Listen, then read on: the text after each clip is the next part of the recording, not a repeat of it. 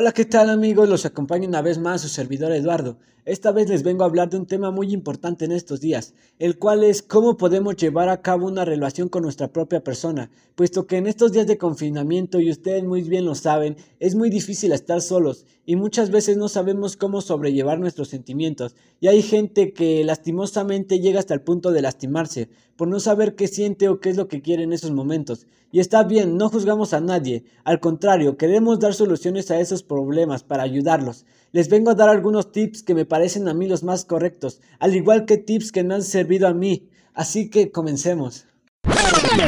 El primer tip es abrazarte varias veces al día y recuerda que solo una persona va a estar con nosotros toda nuestra vida y esa persona somos nosotros mismos, así que hay que amarnos tal cual somos. Haz algo que te guste, pinta, escribe, medita, corre, sal a dar un paseo, cuídate con algo sano y agradable para tu cuerpo.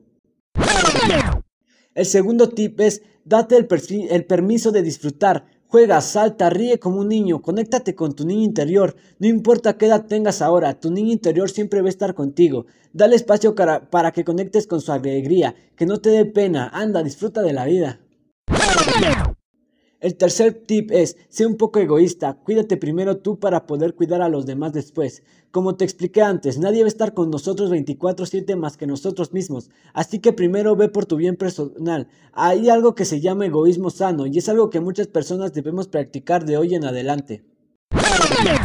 El cuarto tip consta de aprender de nuestros propios errores. Este es algo que me ha servido demasiado, pues cada vez que me equivoco en algo me pregunto, ¿en qué fallé y en qué puedo aprender de esto? Y así no puedo cometer el mismo error en un futuro.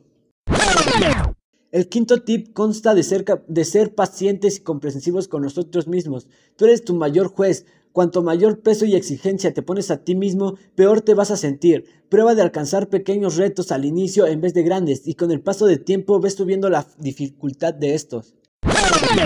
El sexto y último tip es responsabilízate de darte cariño. Si tú no te amas, ¿quién lo hará? Quizás esperes que lo hagan otros por ti. No te engañes. Si constantemente buscas la aprobación de los demás, créeme, vas a sentirte muy decepcionado. Los demás no son responsables de tu vida porque tú ya no eres un niño herido, sino un adulto que es capaz de cuidarse y tomar sus propias decisiones.